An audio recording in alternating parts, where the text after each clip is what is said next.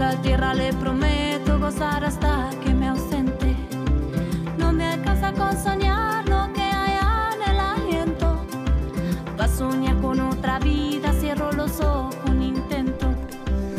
Hola, buenas noches. ¿Cómo les va a todos? Bienvenidos a Cuento con Voz 2018. Saben ustedes ahora, a partir del 2018 estamos todos los miércoles, desde las cero cuando empieza el jueves. Ahí estamos nosotros durante una hora contando estas historias que a vos te encantan. Ya sabemos que sos eh, oyente de nuestro programa. Este año no la tenemos a Norma. Eh, así que le mandamos un beso si está escuchando nuestro programa. Normita eh, Salas, te mandamos un beso.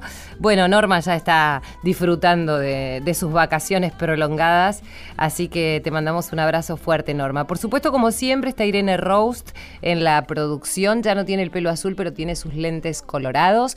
Está Silvio Ferrer también. Y hoy tenemos en la operación técnica a Matías Acerreijor. ¿eh? Espero haberlo pronunciado bien. Matías, que acaba de ser papá. ¿Cómo se llama el bebé?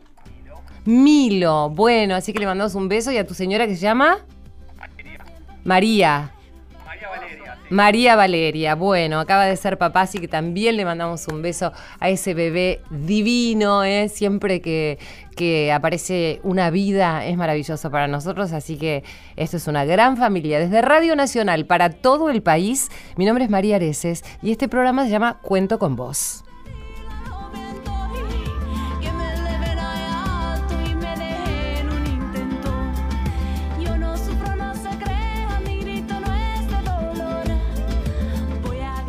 El año pasado en alguna oportunidad les conté mi vínculo con los animales, que es absolutamente cercano, ¿no? Desde pequeña que yo tenía muchos perros y era de esas este, juntadoras compulsivas de perros callejeros, ¿eh?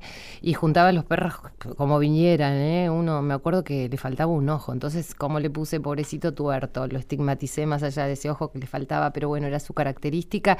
Y así tantos otros perros, galgos, este, cualquier perrito que anduviera por la calle siempre terminaba en mi casa con lo que esto implicaba, ¿no? Pero bueno, en estos lugares así, en los pueblos y en las ciudades pequeñas, uno siempre tiene espacio y la verdad que convive con ellos y, y, son lo más lindo que hay sobre la tierra. No solamente los perros, sino cualquier tipo de animal. Pero sobre todo lo que implican para los seres humanos, ¿no? En momentos particulares de la vida, este, cuando uno necesita compañía, cuando uno llega a casa.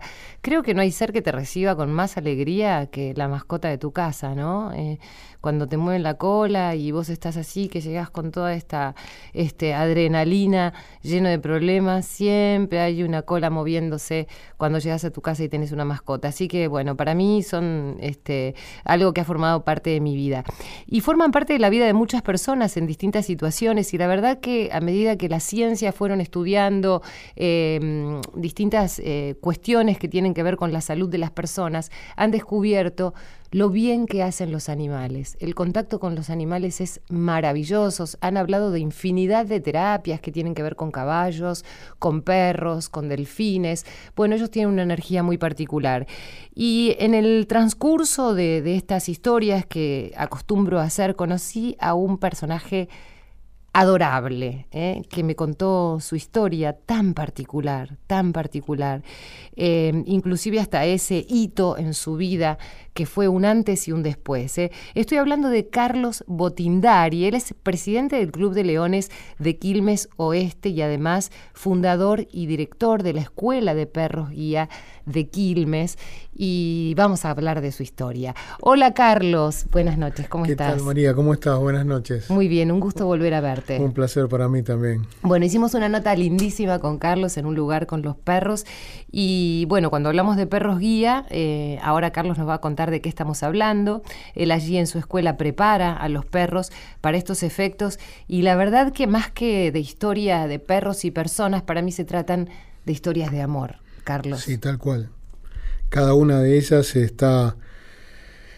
Eh, nosotros eh, siempre decimos que cada una es una historia en sí misma, ¿no? Porque primero conocemos a las personas que van a ser los posibles usuarios y cuando ingresan a la escuela son unas determinadas personas y cuando se van con su perro, eh, eso es lo más gratificante, nos damos cuenta cómo les cambió la vida. Y, y, en realidad es muy cierto, no es este no es así un, un arrebato de alegría decirlo porque a uno esté haciendo este trabajo, sino que en verdad a la mayoría de ellos les ha cambiado la vida. Cada uno de ellos es una historia en particular, cada uno de ellos se merecería, cada uno de ellos se merecería tener alguna vez la posibilidad de poder contar su historia de vida. En realidad es, es así. Eh, yo pensaba, se le denomina perros lazarillos, ¿verdad? Sí, perro lazarillo. Es un perro lazarillo o perro guía porque es quien guía, en este caso, a la persona no vidente. Em, nosotros los preparamos desde muy pequeños, desde la séptima semana de nacidos. Ahí es una cosita chiquitita tipo peluche. Sí, exactamente. Sí, siete semanas de nacido es una cosita insignificante. Ahí hacemos una serie de test y vemos qué tipo de personalidad tienen, que no sean eh, súper dominantes ni, ni muy sumisos, tienen que ser unos cachorritos equilibrados y ahí comienza su derrotero hacia la, la vida de un perro lazarillo. ¿Ya vienen con su personalidad los perros? Vos me decís una serie de test para ver si es un cachorro con determinadas características. ¿Ya vienen así o es un perro que después puede ir tomando otras características? No, en realidad, en realidad el, perro trae, trae un arrastre genético que lo trae desde sus, tanto de su padre como de su madre. Y en esa genética, este, eh, nosotros ahí vemos eh, eh, cuál de ellos tiene eh, determinadas cualidades como para poder ser seleccionado para hacer el entrenamiento. El perro que, por ejemplo, de muy pequeño es sumiso o tiene lo que dicen nuestros adiestradores del equipo fantasmas, que se va a saber que son los cachorritos que no son muy activos, que están con la cola entre las piernas, porque ya nacieron así muy temerosos, es muy difícil que ese perro lo podamos llevar a, a ser un perro medianamente equilibrado. Ajá. ¿Y cómo es que mm, uno decide, o por lo menos en tu caso, en tu vida, decide este vínculo con los perros? ¿Desde cuándo? ¿Cómo? ¿Por qué después la escuela y después ayudar a, personas no videntes? Y yo te lo conté a vos en la, en la primera nota que hicimos cuando nos conocimos y que nació esta cuasi amistad. Em, a mí un, un, acontecimiento en mi vida que me marcó para siempre. Eh, yo tuve un accidente de tránsito eh, relativamente grave. Eh, yo me dedicaba a, mi profesión. Que Eras ingeniero, ¿no? Sí, sí, sí. Y mm, bueno, había hecho una obra muy importante, una fábrica automotriz, y ese día salí como todos los días para la obra y nunca llegué. Eh, hubo un accidente en la ruta, chocan dos camiones y uno de ellos me aplasta a mí con auto y todo, y ahí quedé abandonado a la suerte de Dios. Y bueno, después de muchas horas eh, mis angelitos de la guarda, como digo yo, que nunca supe quiénes fueron, pero me sacaron de ahí en una ambulancia que por casualidad alguien mandó que pasara en ese momento por ese lugar. Me levantaron y como NN pasé por varios hospitales y ahí quedé abandonado en el último, con un estado de coma este, que duró mucho tiempo. Y cuando tuve la suerte de volver a esta vida cotidiana, y empecé a averiguar qué me había pasado, yo dije, esto hay que devolverlo de alguna manera, porque no es algo que, uno tenga la suerte de, recibirlo todos los días. Y, yo dije, bueno... Alguien dijo, tenés que continuar tu tarea. Eh, exactamente, alguien, algo, algo estaba escrito y, yo tenía que continuar con, con mi tarea este, de alguna manera recibí la ayuda de mucha gente, de muchas personas, pero sobre todo alguien que, esas personas que también que me salvaron la vida y, todos los que contribuyeron a que yo volviera a estar entre los seres humanos y en esta tierra. Eh, había algo que yo tenía que hacer, no sabía qué, pero algo tenía que hacer para devolver este, todo lo que había recibido. Hice varias cosas, me daba cuenta que cada vez que iniciaba alguna esa no era. hasta que un día un amigo entrañable me invitó a ingresar al Club de Leones.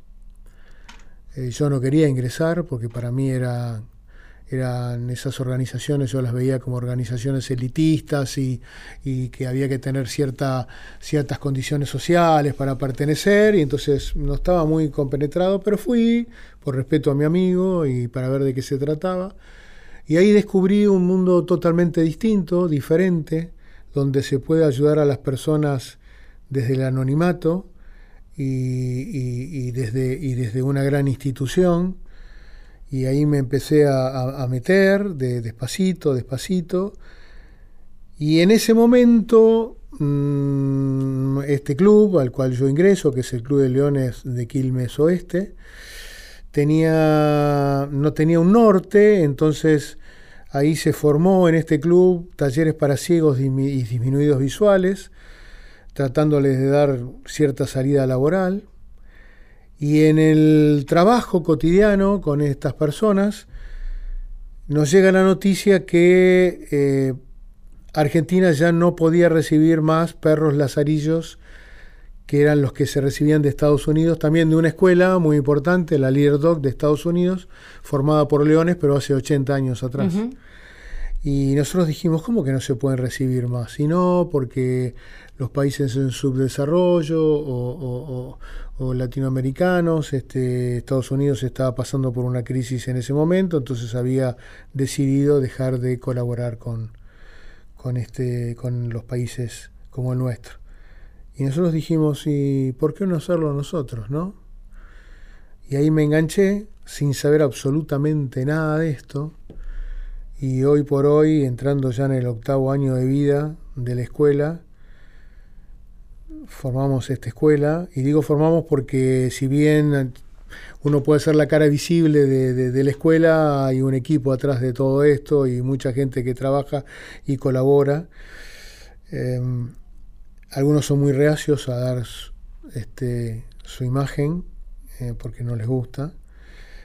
Y, y bueno, y ahí arrancamos con esto y y como bien digo, sin saber absolutamente nada y sin recibir información de nadie, empecé a aprender, me contacté con gente que realmente sabía algo, no mucho, y bueno, y así empezamos de a poquito y hoy por hoy somos la única escuela en América Latina con reconocimiento internacional por una federación. Hemos estado presentes en en el año 2013 en Japón, en, Canadá, eh, Estados Unidos. En México fuimos a dar una charla a la Cámara de Diputados de México como escuela de perros guía argentinos para que ellos, los mexicanos, logren tener su, su ley nacional de perros guía. Carlos, sé, que, sé que es muy costoso eh, criar estos perros porque implican mucho mantenimiento, porque explica todo este, este entrenamiento y demás. Enseguida vamos a hablar de cómo una persona no vidente puede acceder a un perro, si todo el mundo puede. Eh, si hay que tener determinadas características, porque imagino que no todas las personas no, este, todas. pueden, pueden eh, o, se les facilita la vida con un perro, sino con otras cuestiones. Vos sabés que no hace mucho, el año pasado, estuvo con nosotros Christian Cooperbank. Ah, sí, sí, sí, Cristian, sí. Ahora vas a escuchar su historia. Cristian es el dueño de la perra Lola. ¿Se acuerdan aquella perra que después tuvo su monumento? Bueno, Lola ya partió se me pone la piel de gallina cuando lo cuento porque Lola tuvo una misión muy importante en distintas catástrofes. Cristian viajaba por todo el mundo con su perro tratando de rescatar a personas de víctimas de, catástrofes y con Lola estuvo en Rosario, ¿te acordás cuando Sí, sí, la explosión de Rosario. El edificio. Y nos contó un poco su historia y bueno, me acuerdo que el año pasado hacía una breve introducción de lo que significaban los perros y, y nos visitaba Cristian y así sucedía. Dicen que no existe mejor psiquiatra en el mundo que un cachorro lamiendo tu cara. Algunos dicen que todo el conocimiento, la totalidad de preguntas y respuestas se encuentran en el perro. Lord Byron, inglés, poeta, decía el perro posee belleza sin vanidad, fuerza sin insolencia, valentía sin ferocidad y todas las virtudes del hombre y ninguno de sus vicios. Vamos a hablar de estos seres tan adorables como son los perritos, pero de una perrita muy especial que se llamaba Lola. Y hoy tenemos a su dueño, Cristian Cooperbank. Hola, Cristian. Hola, buenas noches, María. ¿Cómo estás? Gracias por la invitación. Bien, no, por favor, un placer que estés acá. Contame de tu Lola, esta perra maravillosa que lamentablemente, bueno, ya falleció, pero tenés a sus herederos. Vamos a centrar la charla en Lola, pero en todos los animales, porque la verdad que lo que dan es una, esa devolución de tanto cariño, ¿no? son ellos que no cuestionan nada y que siempre están acompañándote. Y Lola participó de muchos rescates en distintos terremotos, ha salvado la vida a mucha gente y además ha descubierto personas que estaban atrapadas entre escombros porque han ido a terremotos. Lola se hizo famosa, que fue la tragedia de Rosario, la explosión allí en el 2013, el 6 de agosto, fue ¿verdad? Fue en agosto del 2013. Fue la última misión de rescate de Lola. Lola estaba jubilada ya porque bueno, ya había venido de trabajar en un montón de terremotos en otros países. Hay un desastre o hay una tragedia y es en tu país, después de haber viajado por todo el mundo ayudando a gente que ni siquiera habla tu idioma. Lola estaba jubilada, pero tenía que ir a trabajar, tenía que ir a colaborar. Fuimos como equipo a, a Rosario y fue un trabajo, la verdad, bastante difícil y hasta conflictivo. Lola fue uno de los perros más que estuvo localizando los cuerpos que habían en el lugar. Fue diferente porque la gente salía a la madrugada de sus casas con termos de café, con mantas, salían a tratar de ofrecerle todo a los grupos de rescate que estaban trabajando ahí. Fue la última misión de Lola. Seguramente ustedes recuerdan esa imagen de Anaí pidiendo auxilio en la ventana. Eso se transformó como una especie de símbolo y recorrió el mundo. Y, su testimonio es conmovedor no solamente porque eh, recuerda el momento de la explosión, sino porque su imagen, aferrada a, a, una ventana de su casa en medio de nubes de humo pidiendo ayuda, recorrió el mundo. Anaí está al teléfono. Hola Anaí. ¿Cómo estás? Sí, ¿qué tal? Buenas noches, ¿cómo están? Bien, acá estamos con Cristian, recordando cómo trabajó Lola en su momento en la explosión y queremos que vos nos cuentes aquel momento y aquellas imágenes. Y una alegría escucharlo a Cristian, lo tuve la suerte de conocerlo en un programa un tiempo después y conocer a Lola y la verdad que es un agradecimiento infinito, fue muy fuerte y fue una tarea increíble, la verdad que tanto de las personas como los, los animales que estuvieron en ese momento hablaban de la solidaridad y la verdad que la viví en primera persona y escuché, porque no viví en ese momento, estuve internada, lo que fue de la gente con, con toda la labor que hicieron los rescatistas. Una perra increíble, era hermosa, de haber ayudado a salvar muchas vidas y eso es un honor. Gracias Anaí, la verdad que qué lindo escucharte, saber que estás bien y la imagen de, tu rescate recorrió el mundo, así que nada, te mando un beso grande y, y bueno, en algún momento andaremos por Rosario para intercambiar ahí unas palabras y tomar un buen mate amargo. Exactamente, me encantaría encontrarte. Un beso grande y muchísimas gracias por, por tu tarea. Un beso. Gracias, Anaí. ¿Cómo la vida une a dos almas que tal vez nunca se hubiesen cruzado en otras circunstancias? Se han cruzado en el medio de una tragedia, pero también en el medio de la solidaridad, de la ayuda de un grupo de voluntarios en el que se encontraba Cristian, pero también se encontraba Lola.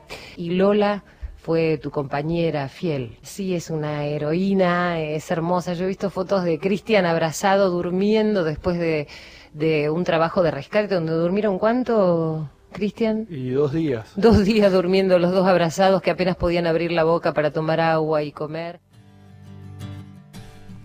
Bueno, quiero contarles eh, que eh, el año pasado estaba Christian Cooperman y queríamos recordar aquella historia porque hoy está con nosotros Carlos Botindari y recién les contaba que él este, es el presidente del Club de Leones de Quilmes Oeste y además es fundador y director de la Escuela de Perros Guías de Quilmes y eh, tiene una historia también en común. Yo siempre digo cómo se van juntando aquellas personas que, que, tratan de ayudar a los otros, ¿no? Y se conocen con Cristian y Lola tiene una historia también relacionada a lo de Carlos. Sí, tal cual, porque en realidad, bueno, en, este, en este grupo así, en este ambiente de, los perros y, de, la actividad de los perros em, eh, de trabajo, prácticamente nos conocemos todos.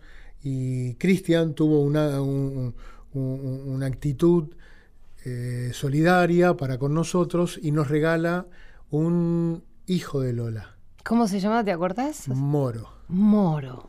Que es un labrador negro. Es un labrador negro, igual que Lola. Sí. Entonces, eh, Moro es un perro que tiene las características que tenía Lola. Eh, es un perro de trabajo, excelente. Y nosotros este año localizamos una perra labradora negra de la línea Wrangler americana, que viene de una línea de trabajo certificada y demás, y subrogamos el vientre de esta perra eh, y, le hicimos su inseminación con, moro. Y obtuvimos seis cachorros que son una maravilla. Ay, mi vida. Pero una maravilla. ¿Cuánto tienen ahora? Y ahora tienen 100 días, una cosa así, 110 días. No los voy a ver porque me los llevo a los seis. Este, están, están en un video en nuestro Facebook, eh, en un video. Sí, los vi en una pileta. En una pileta, como, como los cachorros este, juegan en el agua, son, parecen delfines. Como juegan en el agua, no tienen ningún tipo de fantasma, son súper activos. Eh, mira, con 100 días, eh, Maximiliano Arauz, que es nuestro director académico de entrenamiento, los llama, vienen los seis dice la palabra sit y se sientan los seis uno al lado del oh, otro. Te voy a mandar a la mía. Les dice down y se echan en eh, acostados los, los, los seis, se quedan mirándolo, les da la orden de up, les ponen los seis comederos y comen cada uno en su comedero sin, sin, pero con una educación 100 días. Así que esos perros van a ser maravillosos perros guía. Vos sabés que enseguida vamos a hablar de estos perros que tienen que tener características especiales porque son perros de trabajo para ayudar a, otras personas, que en definitiva, como les decíamos, termina siendo un vínculo de amor ¿no? entre, entre personas no videntes y, y estos perritos. Y además, en un rato también te vamos a contar este nuevo proyecto de Carlos que tiene que ver también con acompañar a chiquitos que están en tratamientos oncológicos en distintos hospitales, porque Club de Leones hace una tarea maravillosa en este sentido. Pero también en algún momento vamos a hablar de los perros callejeros, Carlos, porque eh, cuánta gente que hay que abandona a estos seres. Y yo me pregunto, vos decías, bueno, responden a las órdenes del entrenador. Eh, ¿Alguna vez te pusiste a pensar qué, qué, pensaban ellos de, de nosotros, cómo nos miran los perros? Eh, ¿Con respecto a quién? ¿A los perros callejeros? No, no, no. ¿Cómo nos mira el perro? Vos llegas a tu casa, yo decía al principio, bueno, te reciben con alegría. ¿Qué perciben ellos de nosotros? Para hacernos caso, para... Yo a veces siento como que cualquier emoción la, la, la, la, perciben absolutamente, sí, Sí, son, son... En realidad, eh, el, perro tiene una entrega para con, con las personas este, total y absoluta. Y como bien decías vos hoy en el comienzo, cuando uno llega abatido por el día de trabajo, con el estrés, con los problemas, con las cuentas que hay que pagar, con el sueldo que no alcanza y ese tipo de cosas, y siempre hay una cola que se mueve y un mimo por parte del perro y demás. Y cuando nosotros estamos sumidos en una fuerte tristeza y una gran angustia, y yo lo he experimentado, Alonso, que es mi golden retriever, a quien amo, eh, él se da cuenta, sintoniza mi estado anímico y como que comparte en cierta medida la tristeza o el bajón del momento. Y después empieza con unos pequeños golpecitos, como diciendo, préstame atención que acá estoy, préstame atención que acá estoy, y el prestarle atención hace que uno se vaya de ese momento tan feo por el cual está pasando o está está sintiendo. En realidad ellos nos ven a nosotros como, como una prolongación de ellos mismos, ¿no?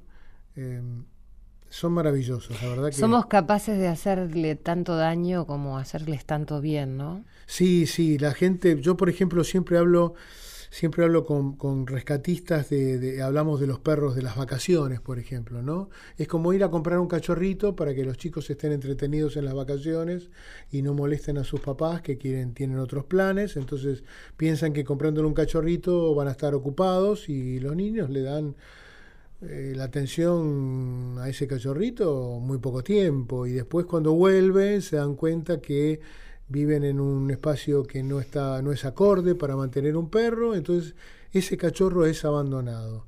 Ahora, ¿qué, qué piensa una persona que abandona una vida como la del perro, pero es una vida al fin, que la abandona a la vera de una ruta, algunos hasta con la malicia de suponer que puede pasar algún camión o algún auto y atropellarlos y terminar ahí.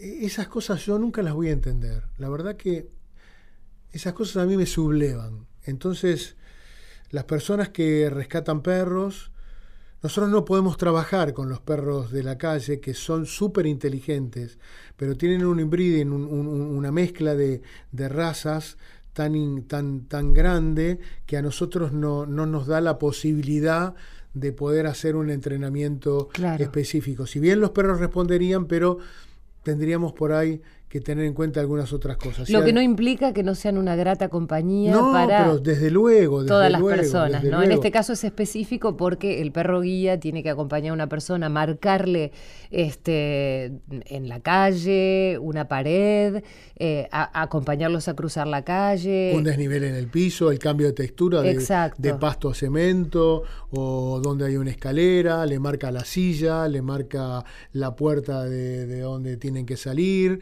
Eh, todo, hasta donde tienen el vaso de agua. Sí. Ay, eso es increíble. Bueno, después eh, vamos mm, a, contarles enseguida cómo aquellas personas eh, ciegas pueden acceder y quiénes pueden acceder a un perro guía. Pero una de las personas que ha accedido a un perro guía em, es eh, esta joven que eh, Carlos me ha contado que su historia es maravillosa porque ha logrado, gracias a su perro, tanta autonomía, a punto tal que ha podido estudiar, que se ha desarrollado. Y eso gracias a Danco. Danco, sí. Qué maravilla. Hola Jimena Vera, ¿cómo estás? Hola, un gusto. Igualmente, Jimena. Bueno, estás en Caleta Olivia, va, vos, vos sos de Caleta Olivia y te fuiste a estudiar a Rosario, ¿verdad? A Córdoba. Claro, sí, yo vivo en Caleta Olivia y estudio en Córdoba. Contame cómo es tu historia con Danco, cómo empezó.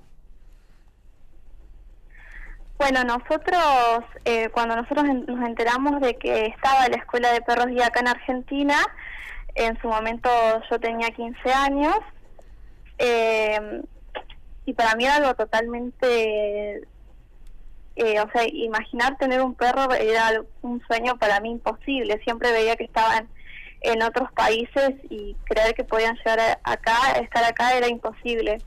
Y bueno así fue como nos empezamos a informar de la escuela de de poder adquirir uno y cuando nos fue adjudicado la verdad mi familia y yo teníamos una felicidad inmensa y bueno, toda una ciudad, una provincia nos ayudó a, que yo pueda acceder a él porque eh, el costo era elevado y bueno, eh, fue para mí un cambio muy importante. Del primer día que lo conocí a él, es eh, una autonomía totalmente diferente. A mí personalmente nunca me gustó el, el uso del bastón, yo siento que a mí no me da seguridad, entonces tenerlo a banco para mí fue, fue un cambio totalmente de vida, poder andar sola eh, a todos lados, iba a la escuela con él y bueno, el poder irme a estudiar a otro lado es gracias a él. Eh, ¿Vos vivís sola con, sola con él? Sí, yo vivo en Córdoba sola con él. ¿Y, y tu ceguera es desde que sos pequeña, eh, Jimena? Sí, yo nací, nací ciega. Ajá. Y contame cómo es tu relación con él, con este ser adorable. Sí, eh, para mí es único, estamos todo el tiempo juntos, eh, somos inseparables, él es totalmente pegado a mí, así que es una relación única. Bueno, acá está Carlos eh, Botindari, el que de alguna manera ha sido el generador de que vos puedas tener a, a Danco, así que los dejo al habla juntos. Hola Sime, ¿cómo andás? ¿Cómo estás, Carlos? Todo bien, todo bien. La verdad que sí, cuando, cuando me preguntaron con quién podían hablar para usuarios de perros guía, que sé, ustedes ya, para nosotros son tantos, ¿no? Casi 14 que están, y se me ocurrió llamarte porque sé que tu historia de vida es, es tan particular como la de cada uno, ¿no? De, de ustedes que tienen los perros, y para nosotros sabés que forman parte de una familia, si bien no estamos todo el tiempo en contacto, pero formamos parte de una familia que son ustedes, la familia propia de cada uno de ustedes. Este, recuerdo a tu papá cuando fue el adaptativo, un gran colaborador en las actividades de la escuela, a tu mamá que estaba a la distancia y que quería saber cómo estaba su niña con el perro. Este, y recuerdo el día que, el día, tengo, tengo, tengo algo que no sé si te lo acordás, que eh, el día cuando vos ingresaste a la escuela fue la entrega de cuatro perros en simultáneo. Y en un, y en un momento determinado eh, nosotros hablamos eh, con Maxi la posibilidad de cambiarte a Danco, que ya estaba con vos y, y Danco ya te había elegido. Este, habíamos hablado de la posibilidad de cambiarte a Danco por Samba, ¿te acordás? Este, y, y, que sufriste un, un, shock bastante importante en ese momento. y por suerte, ¿te acordás? Sí, por suerte. ¿Qué pasó? No quería saber nada. Claro, es mío ya. Claro, sí, sí, sí. Pero claro, nosotros suponíamos que tal vez Danco podía servir, sí, para el otro usuario. Claro. Y, y Samba sí se podía adaptar para ella. Y y, lo, comentamos en el, en el búnker, que nosotros tenemos, le llamamos un búnker, donde nos juntamos a almorzar y a, cenar y a, y a, merendar todos los días, cuando estamos en el adaptativo, y en ese momento lo comentamos y en voz muy baja, y Ximena nos escuchó y se fue a su departamento a llorar. Mi vida. Entonces nosotros dijimos esto, por más que funcione así, no se va a hacer. y bueno, y ella está con Danco desde ese día. Bueno. Sí, además un sol, Ximena un sol este, en todo, en todo lo que eh, representa su trabajo, a su, a su superación. Ya estás en tercer año, ¿no? ¿Aprobado abogacía? Claro, ahora arranco tercer año, la semana que viene. Muy bien, qué bárbaro. Qué maravilla. Bueno, Jimena, nosotros estamos felices de haberte contactado, felices de que tengas a tu Danco, que alguien te haya dado la posibilidad. Digo, esto es como una especie de cadena de favores, ¿no?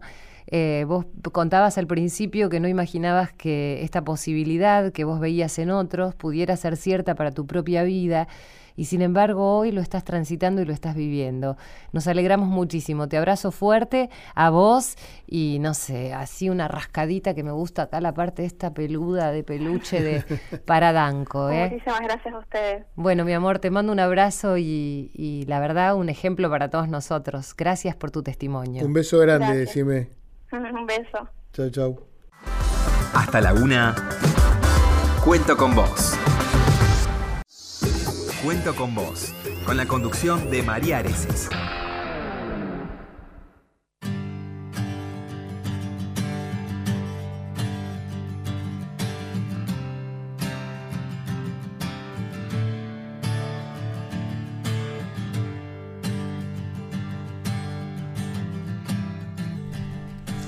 Bueno, seguimos aquí en Cuento con vos hasta la una de la mañana, ¿eh? Y estamos con Carlos Botindari. Yo te conté, si vos recién te conectás con nosotros, que es el presidente del Club de Leones de Quilmes Oeste y además el fundador y director de la Escuela de Perros Guía de Quilmes. Estamos hablando de, los perros guía o los perros lazarillo, aquellos eh, perritos que son entrenados especialmente para acompañar a quienes más los necesitan. Eh, él, empezó toda su historia allí en el Club de Leones, donde entró así medio como diciendo, bueno, ¿qué voy a hacer en este lugar? Y se dio cuenta cuánto se puede ayudar a los demás a través de esta institución sin fines de lucro. ¿eh? Pero en el caso de los perros, Carlos, yo sé, recién le escuchaba decir a, a Jimena, el perro me fue adjudicado y además el perro es costoso. ¿Qué supone y cómo alguien eh, no vidente puede acceder a un perro? Porque sé que el entrenamiento, el mantener esos perros, el criarlos desde chiquitos tiene un costo, pero después hay personas que por ahí no tienen acceso porque no tienen el dinero y no tienen... ¿No pueden tener el perro si no tienen dinero, Carlos? No, eh, sí, lo sí. Eh, en realidad es así. A ver, Vamos, vamos, vamos a poner las cosas en orden. Las limitaciones para ser un usuario de perro guía solamente son físicas. Es decir, la persona de pronto si es este, ciega, pero además tiene una, una, una dolencia eh, o una este, patología motriz, este, no puede conducirse con un perro guía. Eh, sí puede tener cualquier otro tipo de, insuficiencia o, discapacidad que nosotros podemos preparar el perro para esa actividad. De hecho, el año pasado entregamos al, primer perro en América, tercero en el mundo, a Felipe, que es un niño que es autista y ciego de nacimiento. Entonces preparamos un perro de doble propósito. Es un perro de asistencia y un perro eh, lazarillo. Con respecto al tema del, del, perro en sí, del costo, nosotros tratamos que el perro llegue a manos del usuario sin que el usuario pague absolutamente nada. Entonces, este, eso nosotros hacemos eh, eh, eh, hincapié en eso para que ellos se contacten con los clubes de leones de su zona, en el caso de Ximena, que ya habló hoy con nosotros, ella se acercó al Club de Leones de Caleta Olivia. El Club de Leones de Caleta Olivia lo tomó como una actividad de servicio, hizo eventos, se contactó con, con, otras empresas o con otras instituciones que sponsorearon el costo del perro, Petroleros en Lucha, una radio, un programa de televisión, los mismos Leones de Caleta Olivia. Y fueron juntando y fueron juntando el dinero para que este, el costo del perro fuera cubierto. El costo del perro es alto, es elevado por varios motivos. Primero porque lleva dos años entrenar un perro de estos, desde que lo seleccionamos como cachorrito hasta que se lo entregamos al usuario. Pero además, nosotros suscribimos un contrato de por vida con las personas que le entregamos un perro lazarillo. ¿Esto qué significa? Que a quien le entregamos hoy un perro lazarillo y le devolvemos, que en el caso de Ximena, parcialmente su vista, que ella nunca la tuvo y ella le devolvemos su, su, independencia, su autonomía, yo no se la puedo volver a sacar nunca más en la vida. Y como estos perros tienen una vida útil de trabajo entre 8, 9, 10 años a lo sumo, después hay que reponérselo. El costo del segundo perro ya no existe, es gratuito, y el tercero es gratuito, y el cuarto es gratuito. Todos los perros a lo largo de su vida los va a recibir sin ningún costo, solamente hay que cubrir el costo del primer perro, porque es la única forma que nosotros tenemos para que esta escuela subsista, porque no recibimos eh, subvenciones del Estado, no tenemos eh, un sponsor de alimento balanceado que reza en nuestra ropa, el nombre, pero si bien es una ayuda importantísima, porque si no, no podríamos mantener el staff de perros, eh, el resto sería imposible poderlo lograr. Y, ya te digo, tenemos que asegurarles la reposición de los perros. Estos perros, nuestros perros tienen un seguro que lo paga el club de leones y la escuela, eh, lo pagamos nosotros.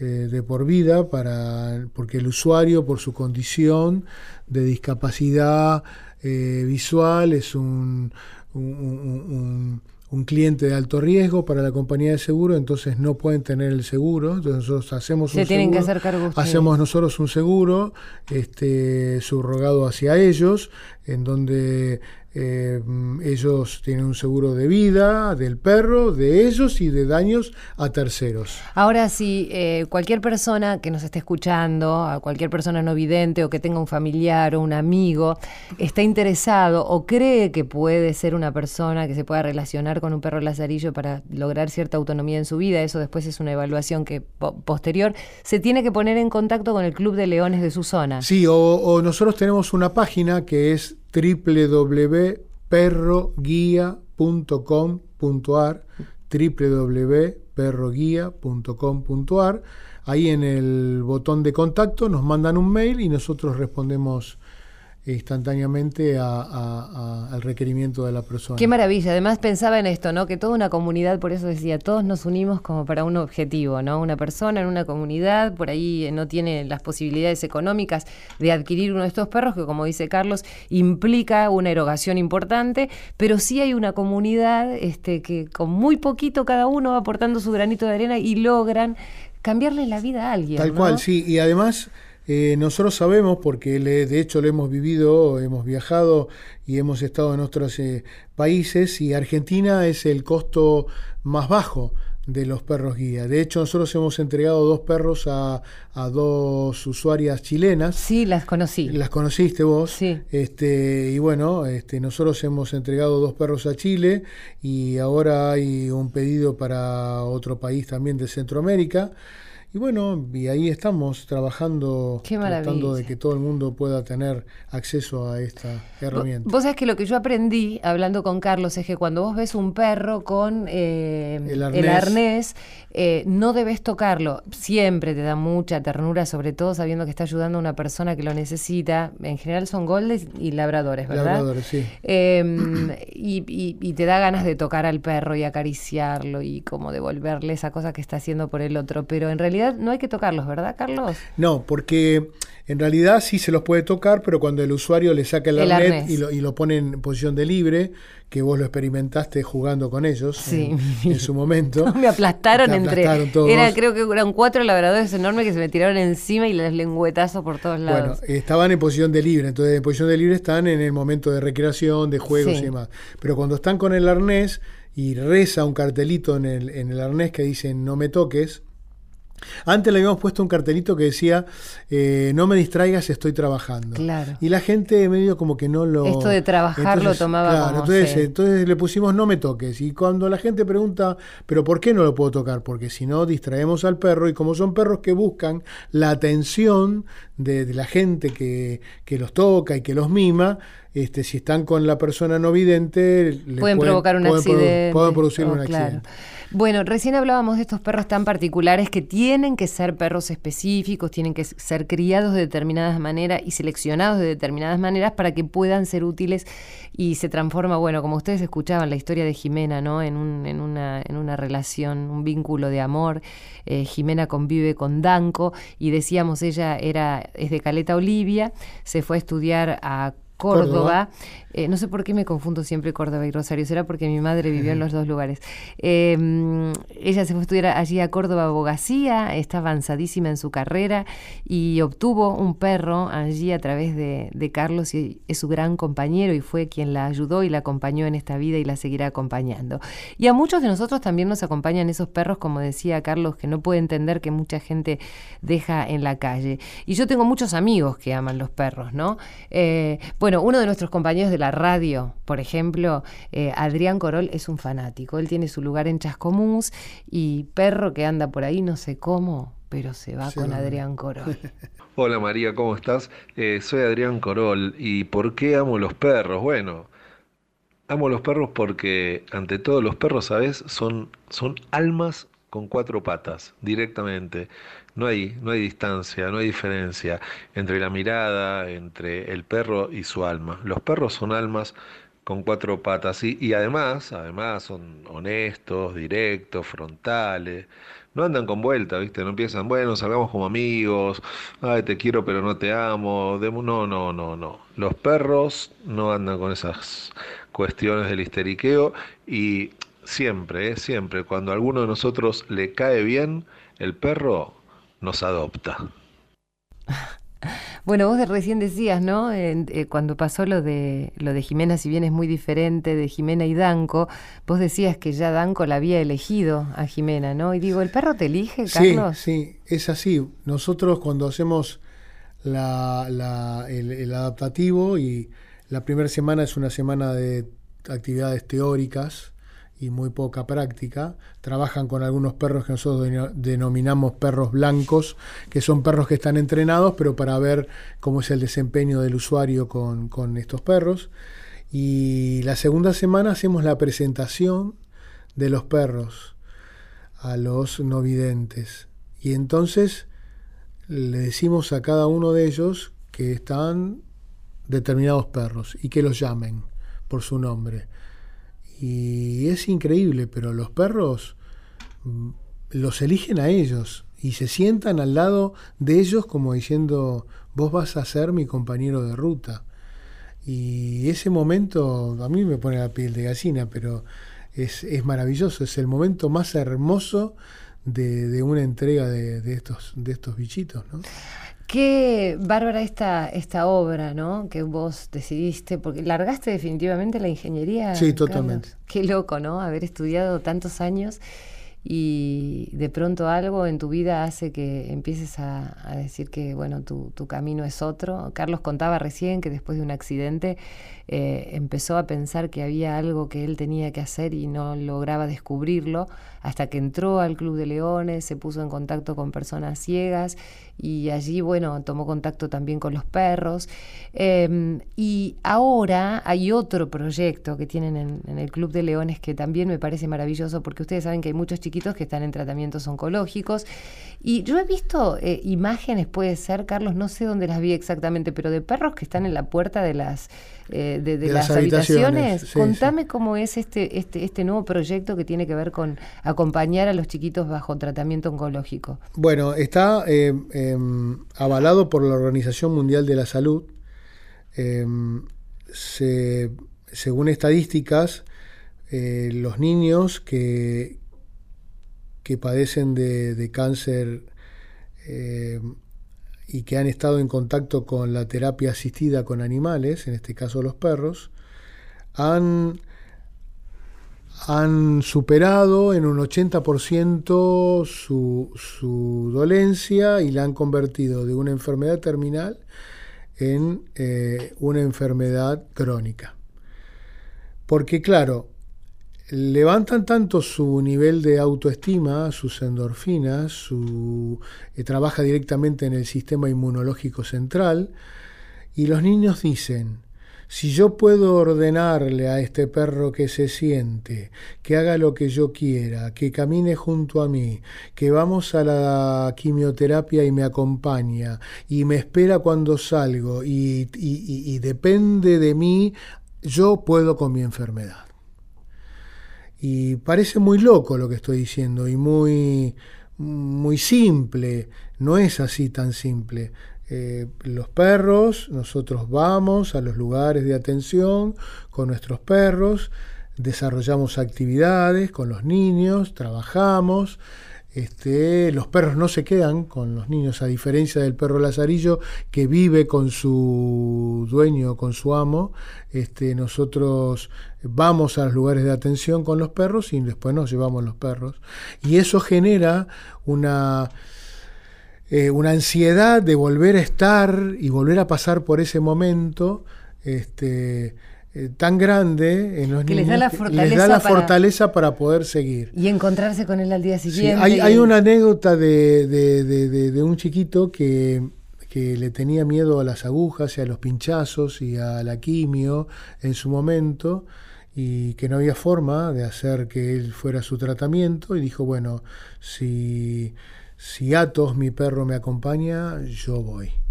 Y es esa foto que habrás visto, que es un niño que está de espaldas caminando mm. con un labrador negro en un pasillo, camino a la, a la quimioterapia. Vos sabés que yo veo estas imágenes en mi cabeza, imagino que vos que estás del otro lado también, se me hace un nudo en la garganta, ¿no? Porque pienso a veces que cuán humanos nos hacen los animales, ¿no?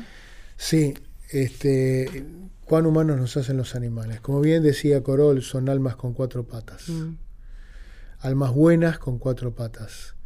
Eh, pensaba, eh, viste que cuando te dicen, bueno, porque este animal es agresivo, no, ¿cuál es la razón para que un, un animal se vuelva eh, agresivo? ¿Hay, ¿Hay, un humano agresivo? Sí, hay un, hay, hay un, humano agresivo en el entorno o en una familia donde, donde hay una agresividad en el entorno, sí, donde se grita, donde hay malos tratos, donde se levanta la mano, donde el perro...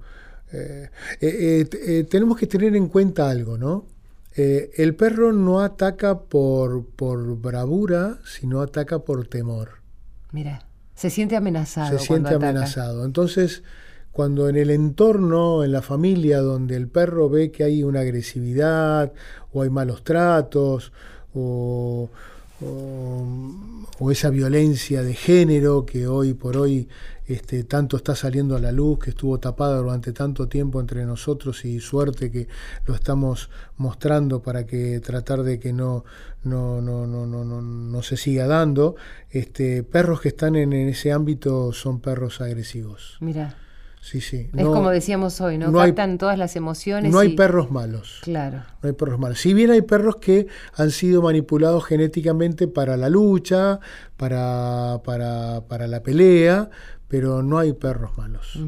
Nosotros tenemos una historia de, de, una, de una colaboradora de nuestro de nuestra escuela, em, Adriana, que es adiestradora de perros, este, Adriana tenía un cachorrito de este, Doco. Y mm, Adriana, eh, y lo vamos a hacer cortito, a Adriana le roban este cachorrito, eh, ella, se va ella es arquitecta, se va a trabajar a España, en la época de la gran, eh, cuando emigraron tantos profesionales a, España. Y mm, se va a Marbella a trabajar y se lleva su cachorrito, y le roban el cachorrito. Y se lo roban unos gitanos y ella lo busca con la policía y con asociaciones proteccionistas y encuentra el cachorro ya grande, había pasado como un año y pico. Y, a este perro lo estaban usando para peleas. Entonces lo encuentran al perro, lo van a buscar y los gitanos le dicen que sí, que se lo van a devolver, pero ese día tenían programado una pelea y si el perro sobrevivía a la pelea se lo iban a devolver pero que no podían dejar de, de, pasar por esa pelea porque había una apuesta en el medio, había mucho dinero en el medio. Y este y el perro ella lo recupera y era un perro súper agresivo, porque había sido entrenado de tal manera que era increíble. Y no podía estar, eh, el perro no podía olfatear a la testosterona, no podía olfatear machos. Sí podía estar en presencia de mujeres, pero no de machos. Y hoy por hoy es un perro maravilloso. Que lo volvieron a lo volvimos, Lo volvimos a, la normalidad. Qué maravilla. Llevó casi un año de trabajo con Adriana, con, con, con Bri, con Maxi, con todos estos chicos de la escuela, pero es un perro maravilloso. Voy a darme un paseo por la escuela de perros guía. Me queda cerca, pero tengo mucho para charlar con Carlos porque tengo muchas ganas de, hacer terapia eh, asistida con perros y poder colaborar en lo que sea. Vamos a escuchar el testimonio de otro querido amigo. El Teto Medina es un fanático de los perros y ah. tiene a su hija, Maca Medina, que también tiene una página de Facebook eh, y allí publica algunos perritos abandonados, encuentra hogares de tránsito. y tanta gente que trabaja este, para hacer bien a otros, primero los animales y además después vincularlos con personas y se generan estas relaciones. A ver el Teto Medina que dice. Hola, les habla Teto Medina y bueno, hablar de perros es hablar de, mi vida. Desde chiquito siempre tuve eh, perros, desde muy chiquito. Tenía un perrito que no era de raza, yo vivía en el, sur. Y este, bueno, toda la vida tuve perro y estoy muy, muy contento ahora con toda esta historia de, que hay mucha concientización en la gente, de lo que es los refugios, eh, la gente cómo los cuida, los quiere, que ya no, no, se, no se fomenta tanto. Si bien respeto mucho a la gente que tiene perros de raza, también me interesan mucho los perros de la calle. Y también me gusta, y siempre trato de explicar a la gente que si vos tenés un perro de raza o un perro que por ahí lo pagaste, cuando desgraciadamente nos abandonan, porque para mí es, es como un, miembro más de la familia, eh, en homenaje a ese perro yo siempre trato de, fomentar que, que levanten uno de la calle, como de alguna manera homenajeando al perro que se fue. Parece que está bueno y creo que la gente cada vez está tomando más conciencia sobre ese, ese tema que, que para mí es muy importante. Y los amo porque son todos, son todos, eh, siempre están de buen humor. Mi perro tiene casi 12 años, se llama Vicente, y es un perro que mi, hija encontró en, un, en, el zaguán de una casa un día que llovía, estaba todo acurrucadito y bueno, y lo tengo acá y es, es todo, lo veo y siempre contento. En una época tuvo un problema y eh, lo acompañé a la rehabilitación, lo llevaba despacito, este, fue todo, todo un proceso que, bueno, que la verdad que, bueno, verlo recuperado me pone muy feliz. Bueno, eso es para mí, eh, es un miembro más de la familia, un compañero y alguien que siempre, siempre, siempre está en las buenas y en las malas. Vos llegás, estés como estés, el perro te mueve la cola, te acompaña y hasta se da cuenta a veces cómo estás, te tira buena onda, me parece que es, que es muy importante. Así que es lindísimo. Y una vez alguien me dijo, a la gente que le gustan los perros o le gustan los animales y la música, seguro que es buena gente. Está bueno también como mensaje que si tenés chicos, acompañarlos, que criarlos, tener un, animal en la casa, porque también eso lo, lo, va a ayudar a conectarse con la naturaleza. Bueno, les mando un beso grande, un beso para vos María y espero que les haya gustado. Gracias, Tetito. Bueno, Teto, fanático de los animales. Y para despedirnos, quiero despedir a Carlos Botindari y que nos cuente el festival que se va a hacer a mitad de año, precisamente para presentar estos perros que van a ser, eh, van a colaborar en el Sor María Ludovica, también en el Hospital Garraham. Contame en este final, Carlos. Sí, vamos a hacer en el mes de junio un festival eh, con, eh, estamos convocando a, artistas que quieran venir a colaborar con nosotros. Este, lo vamos a hacer en el estadio del club de Quilmes seguramente. Eh, y bueno, va a ser para presentar el programa de, taquia, de TACA, de terapia asistida con animales para niños con cáncer y todo lo recaudado va a ser destinado al SOR Ludovica de La Plata y al Hospital Garrahan, que son los dos hospitales más importantes en la provincia de Buenos Aires, donde converge casi todo el país para hacer este tipo de tratamientos. Lo hacemos a través de la Fundación de Clubes de Leones, eh, eh, entidades solidarias de La Plata, eh, Fundación Sales y bueno. Mmm, algunos sponsors comerciales, pero... No Esos sponsors comerciales también merecen ser mencionados, ¿sabes por qué? Porque, eh, viste, muchas veces es solo especular con el dinero y Exacto. a veces estas obras está buena mencionarlas también. Sí, ¿no? bueno, el, si me, me, dan el pie, eso es Tarjeta Naranja, Royal Canin y el Club Quilmes de de fútbol. Bueno, les mandamos un abrazo a todos ellos y gracias también por colaborar desde sus instituciones y al Club de Leones especialmente, porque sé que hacen una tarea, yo los conozco desde chiquitos, desde mi pueblo, recuerdo que mis padres siempre estaban colaborando con el Club de Leones eh, y hacían muchísimas cosas por los otros. ¿eh? Creo que, mira, no sé si no viene de ahí todo. ¿eh? bueno, Carlos, gracias, un gusto y seguiremos trabajando para este evento eh, a mediados de año. Nos vamos despidiendo en este cuento con voz 2000 2018. Apenas empieza el jueves, ¿eh? a las 0 hasta la 1 de la mañana. Contá conmigo, porque yo sé que cuento con vos.